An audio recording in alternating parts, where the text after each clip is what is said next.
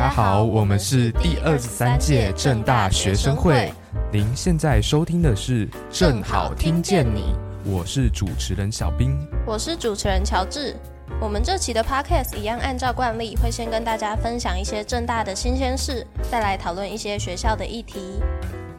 新闻部分，哎，你有没有一下课就匆匆忙忙往下堂课教室跑的经验呢？有。那你喜欢骑滑板车的感觉吗？喜欢。如果是，那你可能会对我们接下来要讨论的新闻有兴趣哦。目前在台联大系统的各校中，仅有正大尚未设置欧陆共享滑板车的据点。不过，考量三下校区人流量较为集中，以及单车道规划的问题，目前仍与总务处讨论中。可以减少进入课堂需要花费的时间，机动性高又容易租借，作为代步工具是一个好棒的选择哎。好期待可以在校园骑滑板车的生活，每次一下课都要赶快收拾书包离开教室往下一个地方跑，超怕教授拖堂导致下堂课迟到。现在我们终于有新的选择了。哎，现在匆匆忙忙赶堂的校园生活是不是让你感到很疲惫呢？对啊。想要少修一点课吗？那当然。现在有另外一个资讯要分享给你哦。接下来要分享的另一则新闻是有关学分抵免的相关资讯。从这学期的毕业生开始，就可以使用资讯专业课程抵免资讯通识，应该要认可其他的大学通识课程的价值，因此取消一般通识最高抵免六学分的限制。不过，由于核心通识及书院通识是正大通识课程的设计特色。因此，现阶段核心通识及书院通识还无法抵免。通识抵免的程序会由通识中心办理，以解决各学系对抵免标准认定不一的问题，并加强提供对于学分抵免的说明，以及后续学生对结果认定不服的救济管道。在体育课程的部分，取消对于抵免年级的限制，而且最多可以抵免四个体育学分。办理时程预计会从四月份开放至通市中心及体育室办理抵免的相关程序，教务处届时也会正式发布公告通知。而且考量抵免结果出炉时，停休的时间已经过了，因此例外开放，因为补办而不需修习同类课程者办理停休。如果想要知道更多关于共享滑板车跟学分抵免的内容，可以上网查询正大学生会的 FB 粉专或 IG，也能够得知学校的最新消息哦。噔噔噔噔，学生会报告：若有意愿申请双辅转的同学，请接着听听以下的分享。噔噔噔噔，双辅转大斋问，我们请到几位同学分享他们的经验。大家好，我是国贸系二年级的盼盼。那我是从工行系转到国贸系的，现在有辅就是欧语的法文组这样子。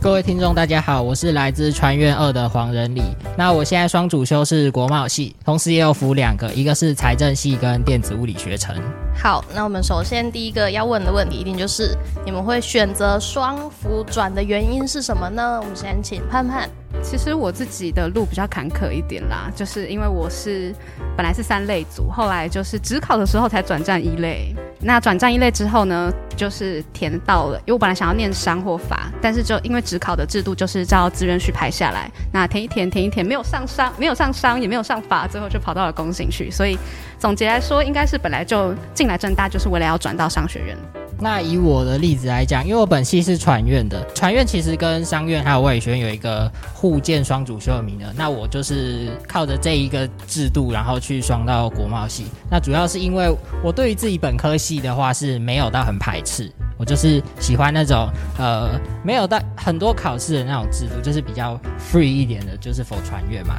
那但是因为我自己本身也是对商是有兴趣的，那所以刚好有这个机会，所以我就跑来双主修国贸系这样。嗯，那像其实有些人会他会选择像是双日文或什么，他是因为这样比较好选课。你们有这样的情况吗？还是就是因为我就是想要读那个系？像是我记得你是法文组，其实基本上双法文组我并没有一定要拿到那个法文的。学位，因为毕竟，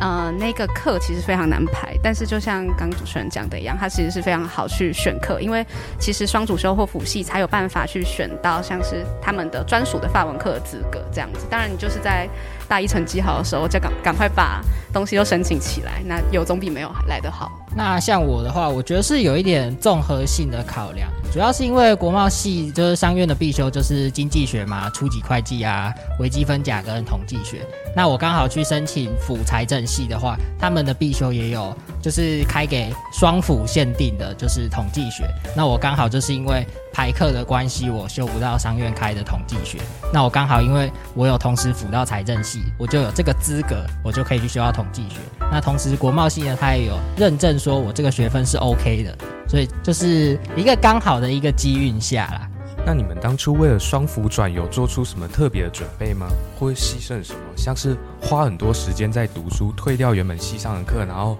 丧失了就很多能去参加活动的机会等等。其实先说的话，花很多时间读书一定是必须的。但是我觉得在这个之前的前提是我花了蛮多时间去研究选课这件事情，包含要不要退掉系上的课。但是因为公共行政学系它本身的课呢，它其实是报告偏多，再加上我自己是一个比较适合报告的人，所以我并没有选择去退掉这些课程。那嗯，我的大一生活来说，并不会说枯燥到整天都在读书，因为毕竟我就有掌握了自己的读书还有玩乐的范围，所以我有其实还参加蛮多系上的活动，也有去就是对，也有好好念书啦，而且选了蛮多的，就是商院的课，好比说初级会计跟经济学，所以我觉得蛮重要的是你要如何去选课，你不一定要把课全部推掉，但是你一定要选到好的课，而且重点是分数要可以拿得高，所以做很多的功课是必须的。那像我的话，我其实没有说，因为我要双主修国贸系加上辅系其他的，然后我就把我原系退掉。我反而我这个例子会跟一般比较特别，就是我刚刚诚如前面讲的，我是因为互建的关系去的。那我知道这一个呃有这一个模式可以互相推荐到商学院的时候，那时候我是并没有修到所谓经济啊或初快那种整开课，所以呢，也就是造成是我如果要跟其他全校同学竞争的话。我没有修，先修过商院的共同必修，那对我来讲也是一个，算是一个小失误啦，所以也会变成是说我二年级的时候，我就是在修商院的共同必修这样。但如果说是为了要申请双主修，那当然一定成绩要顾好，因为。你要通过他们的门槛，就一定要你的在校趴数，或者是说你的班排的趴数是多少。那至于有没有修到他们的课，那反而会是一个其次，因为最前面的敲门砖就是你要先过我要的那个基本的趴数。如果你的趴数如果太后面的话，那就是连双辅的资格都没有了。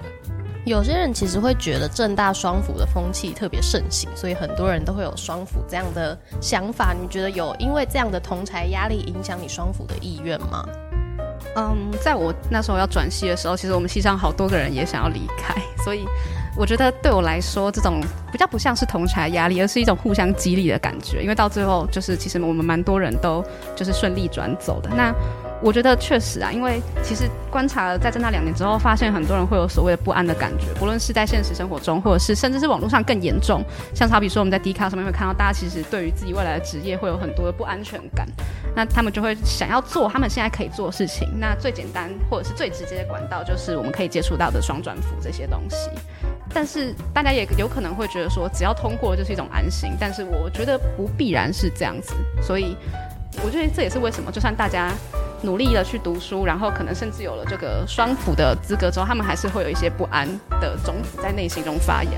就是比较像双辅是一个起点，这样之后还有很长一段路要走。对，没错，而且就是应该说，有些人如果连双辅都没有办法达成的话，他们就会觉得更焦虑，因为其实很多人身旁你可能抓五个人，然后可能三个里面都有双辅某一些科系或一些学程这样子。那以我的例子来讲。就我自己的观察，我会觉得说，正大其实提供了蛮多的机会，是让同学可以去。我认为啦，双主修跟辅系有一部分是说，你可能是因为你一开始进来的时候不是我直接想要进来这个系，那我透过双主修或辅系或者是转系，那因为转系现在我记得才刚出来嘛，所以现在的话是大家都要申请双主修，比较可能会比较多，所以呢就会变成是说。它会给你比较多 free 的空间，让你可以去多尝试或者是多探索。但像以我们学院来讲，因为就我自己身边的例子，反而是说我身边很多人都没有双主修，那变成是只有我有双主修，或者是我少数的一些身旁朋友双主修或辅系。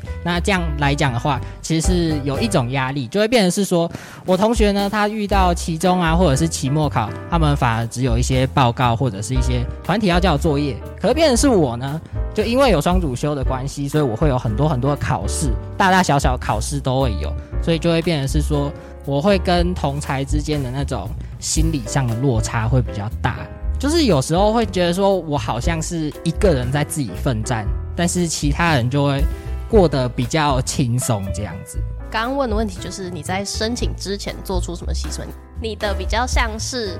做了这个选择之后，你觉得少掉了什么东西这样子？对。那两位有会因为就是双辅转这些选择延毕吗？其实基本上延毕是我必然接受的结果，就是我不会觉得延毕是一件对我来说，天哪，我超级不想延毕这件事情。就是我倒是想要，就是慢慢把自己想要的课修完，而且再加上其实除了双转辅之外，正大其实有蛮多有趣的课程可以去慢慢体验，所以延毕对我来说不算是一件坏事。哎，呃，其实我在申请双主修的时候，我就已经知道我一定会延毕，这是我自己本来就已经设定的目标，因为我会觉得说延毕其实。不要把它当做是一个逃避的话题，我反而会觉得说，你多了一年或者是多了一个学期的时间，你可以去把你未来的工作要的技能在学校里面好好的培养。那哪怕你只是多延毕一年，延毕一个学期，可是你学到的东西是更多的，那我觉得它的 CP 值反而会比较高。所以呢，我会觉得是说。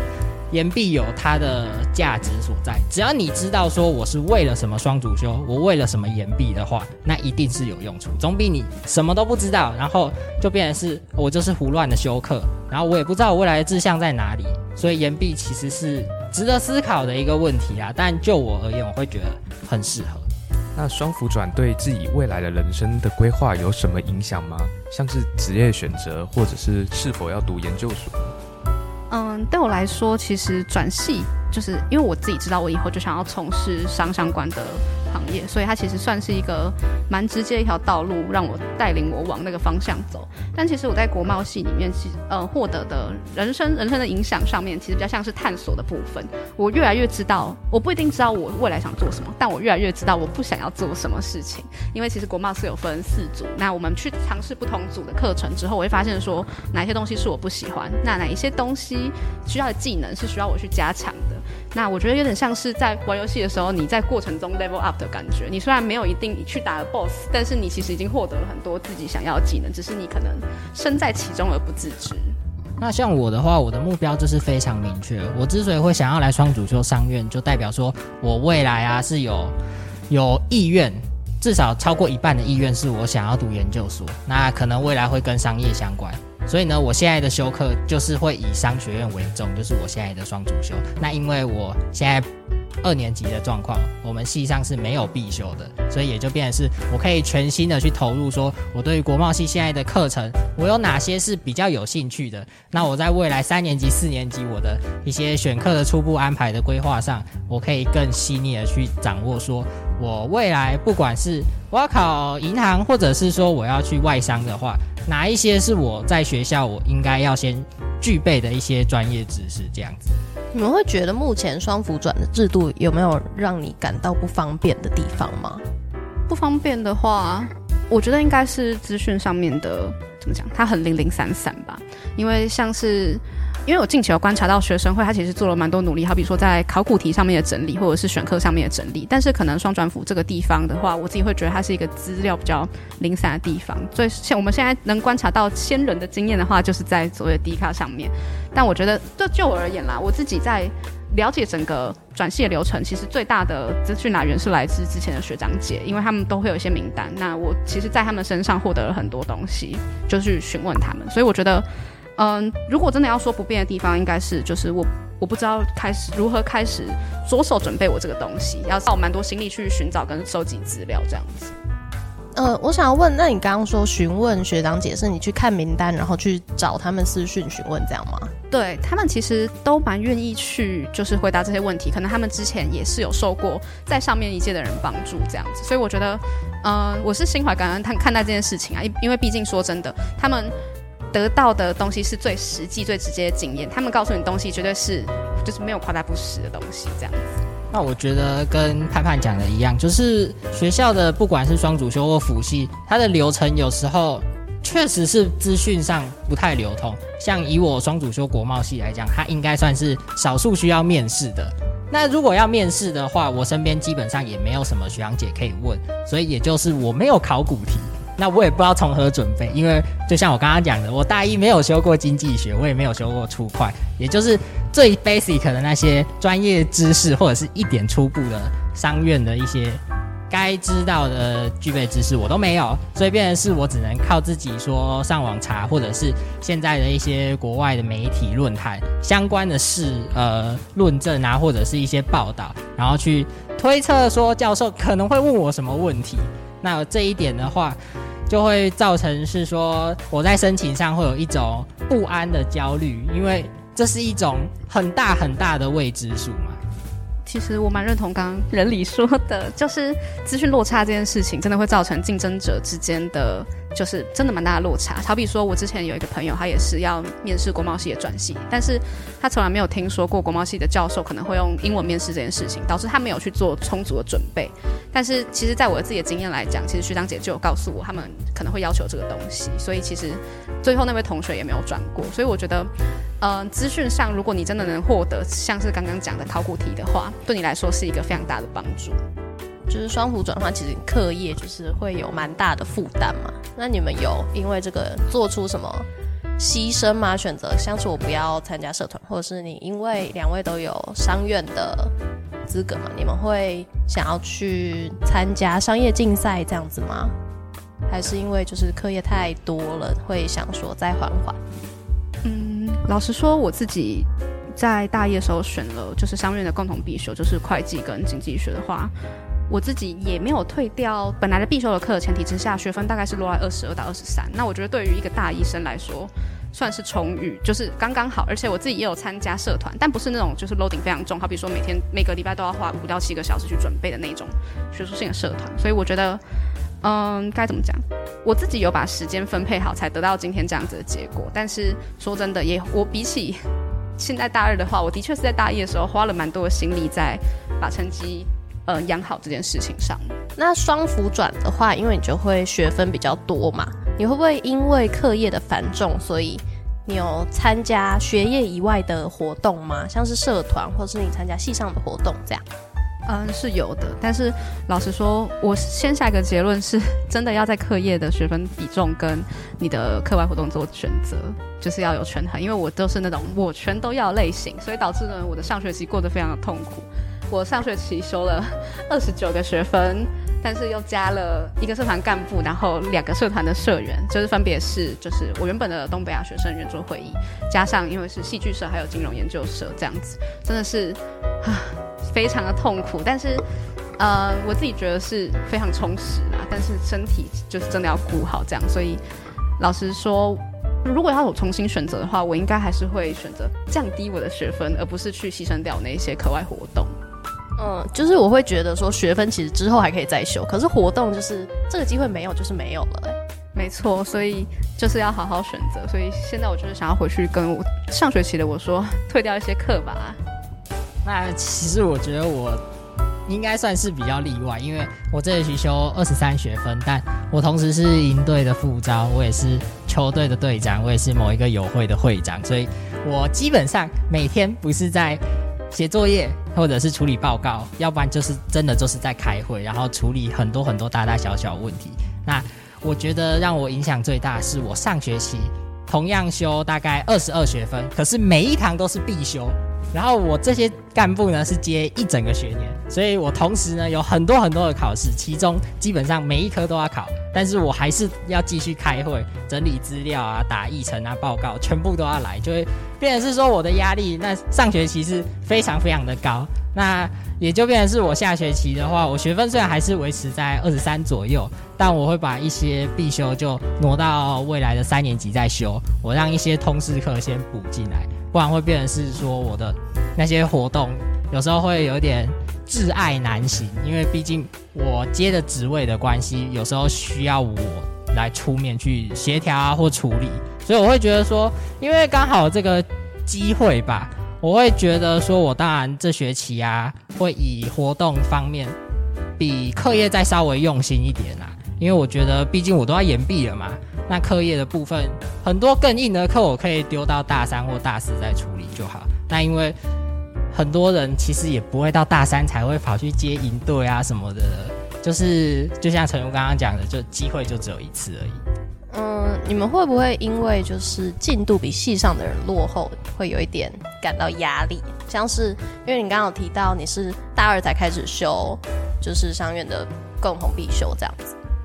但我我这个例子呢，又是很例外，因为传院二年级没有必修，所以呢，我就是把所有心力都跑去修双主修的国贸系，所以也就不会有什么同才之间，哎，他已经修必修，但我还没有修，就没有这个问题，因为我们系是不分系嘛，就只有大一上下学期要修必修。那二年级的话，我身边的同学不外乎就是。有一些少数人可能会有一些双辅其他系，再就是他们可能会修一些外系的选修或者是通识课。那我的话，我就是把主力都放在我的双辅身上，也就不会有造成是说，呃，我好像进度少了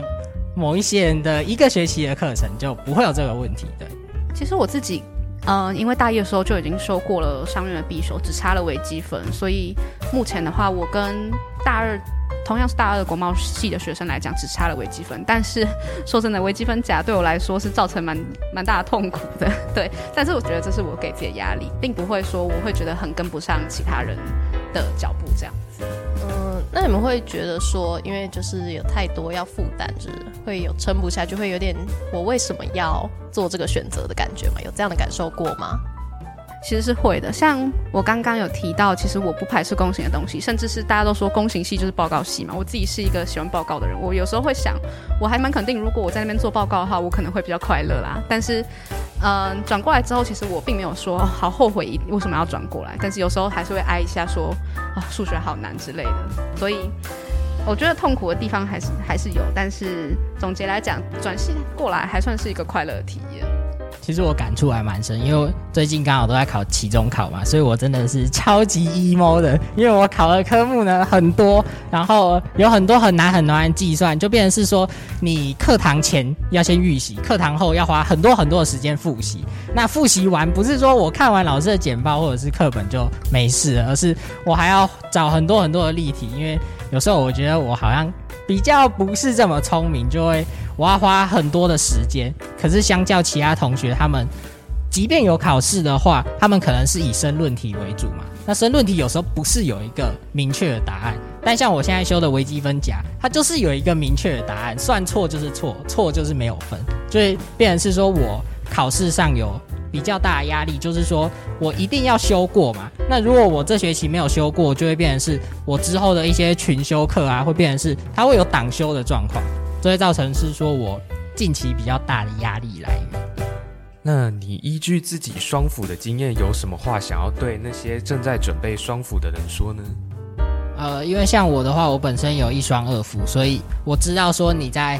不管是要申请上，或者是你之前的准备，一定压力会非常大。就是我刚刚也有讲的，很多资讯的不对称，你没有那些资源，你都是靠自己的努力一点一滴去。拼凑出你想要的未来的那种，不管是你未来的就业方向啊也好，或者是你的志趣也好，那一定是会有所谓的盲点。也就是说，你在准备的过程之中，你不知道你会往哪一个方向走，你也不知道到底走的路是对不对的。但我想要建议给你现在未来，或者是你即将要申请双辅人，就是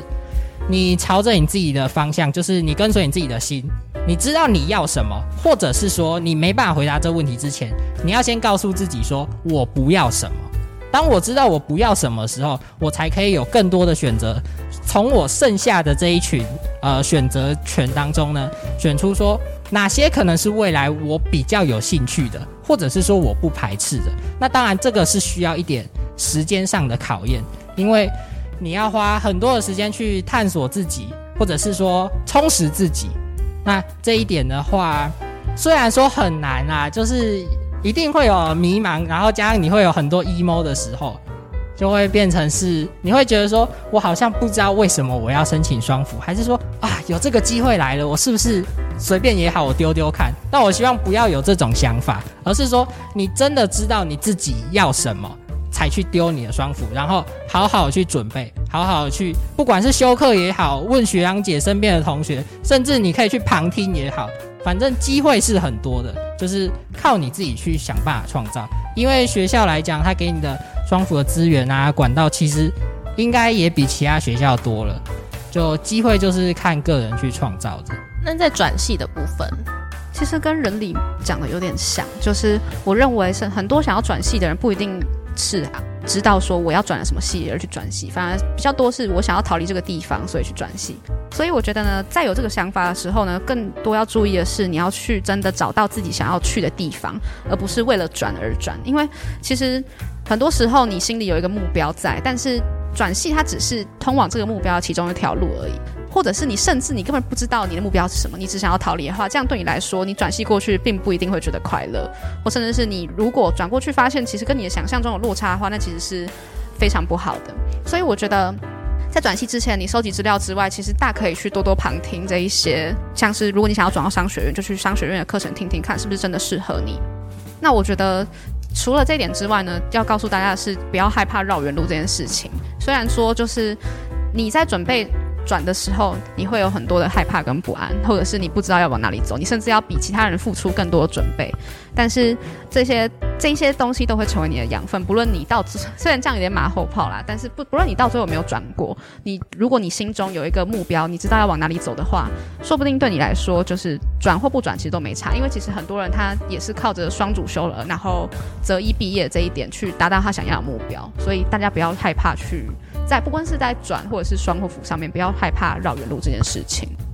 刚其实讲到都是学校里面的事情嘛，那两位有打工什么的吗？就是学校以外的，或者是你在学校外面另外去上别的课程之类的。哦，外面的课程的话，基本上是有，但是是比较像是自己能力上面的培养。好比说，现在其实很多网络资源会。嗯，像是我自己是上像资料分析的课这样子啊，因为毕竟我自己虽然转过去之后，我还是知道有一些能力不足的地方，不一定是学校的课可以补足，或者是我选不到那个课。那我觉得对我来说，校外的东西，像是网络课程的运用，就是对我来说是一个非常弹性的事情。所以，对我上了蛮多网络上的课程，那我觉得是在正课之外的培养。那像我的话，我是没有修外面的课程，我反而是专心在处理校内的事情，不管是我刚刚讲的课业的活动，或者是其他的一些，不管是营队啊，或是我自己队内的活动。因为我觉得我申请双主修，加上我接下这个职位，就代表说我必须要对这个职位负责，而不是说因为我看到外面的一些新的知识哦，我很新奇，然后我就跑出去外面，然后变成是说我校内的双主修。的课程我把它放掉，或者是说呃躺着就过，或者是低空飞过，然后其他开会的事情都不做。我觉得对我来讲，我会觉得这是一个不负责任的行为，因为我会觉得说，我既然我已经选择了我要待在校内，那我就把校内的事情处理好，那就是。因为每天就只有二十四小时嘛，那就自己去分配，说我哪个时间点我要读书，哪个时间点我要去处理我的那些报告啊，或者是开会讨论的事情。我觉得这对我来讲比较重要，因为有时候大学除了培养专业知识很重要以外，我觉得还有一点很重要是你的逻辑啊，或者是你跟人交流的能力。因为像我讲的，很多的会议要开，很多的议程的事前的准备，那些东西其实不是说你短时间，譬如说开会前半小时我就可以想出来，这是在要长时间，不管是一个学期或者是一年的状态下，你要透过一个长时间，然后有一个 team 跟你不断的去激发你的想象力，然后跟你的组织架构，你才有办法建构出我未来不管是。更难的课业，或者是更难的其他校外的事物上，我才有办法去从我之前办的活动啊，或者是跟人的对答，吸取别的知识，然后去预判，或者是做出我下一步比较正确的决定，而不是误打误撞，就是遇到一些突发状况，我就觉得说，哦，我应该就直接这样做，反而是错的。我会觉得是说，校内的学习啊，有两大块啊。就是人际沟通上就是课业，那双主修的话一定是以课业嘛，那其他课外就是以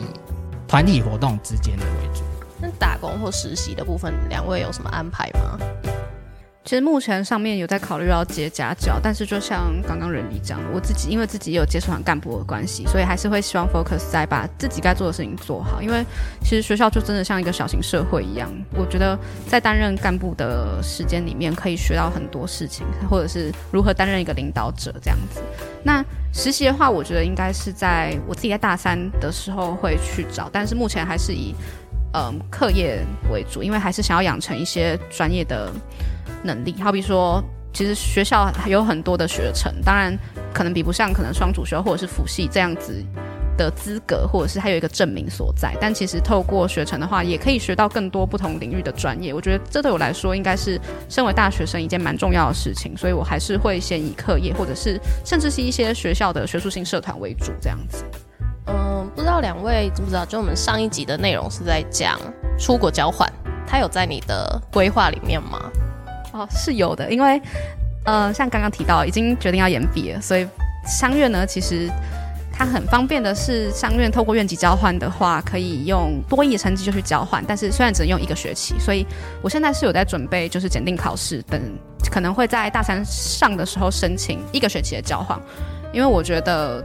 如果在大学时间有机会去外面看看的话，是一件非常难能可贵的事情。我会觉得说，如果要交换的话。我现在有慢慢在想，但是因为毕竟我现在才开始接触商院的课，那我对于大三啊或大四，甚至是大五，我只有一些一点点的方向，就至少说我可能大四或者是大五的时候去申请交换，就诚如潘刚刚讲的，就是商院其实我觉得他给的资源非常的多，你可以有拿到学校的一些补助，然后。不管是一个学期或者是一年，你去国外见见世面，因为我们有时候很常听到别人会说，机会就这么一次。你大学的时候你没有出去，等到你就业出社会的时候想要出国，你要花的代价就很大。那跟学习的状况一样，就是如果你能在这个时间点好好的去学习你该学的，培养你该培养的技能，不管是。跟专业知识度有无关系，我都觉得这对你未来的工作，你现在或许会觉得说好像没有意义，但当你哪一天未来，maybe 五年，maybe 十年之后，你突然要用到的时候，别人没有这个特质，当你有了，那你就是比别人更突出的时候了。感谢两位跟我们分享这么多经验，那希望今天的内容可以帮助到正在申请或是想要申请双辅转的同学们。还要记得哦，申请双辅的时间为四月二十八日至五月四日为止。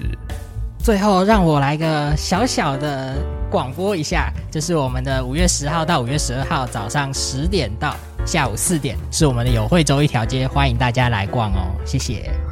以上就是本期的正好听见你，我是主持人小兵，我是主持人乔治。下一期的节目将在五月十二号上架，欢迎持续收听。拜拜。